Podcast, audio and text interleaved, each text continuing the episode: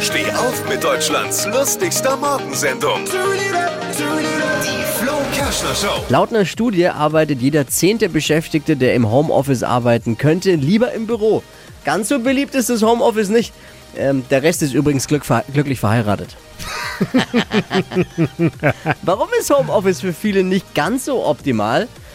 Ja, weil man sich zu Hause zu leicht ablenken lässt, weil zu wenig Platz ist Ja. oder weil zu Hause der Weg zum Kühlschrank einfach viel zu kurz ist. das stimmt. Die Verlockung ist zu groß. Ich kenne das. Ich hab, äh, bin Ja. Kandidat für Corona-Pfunde. Auf jeden Fall.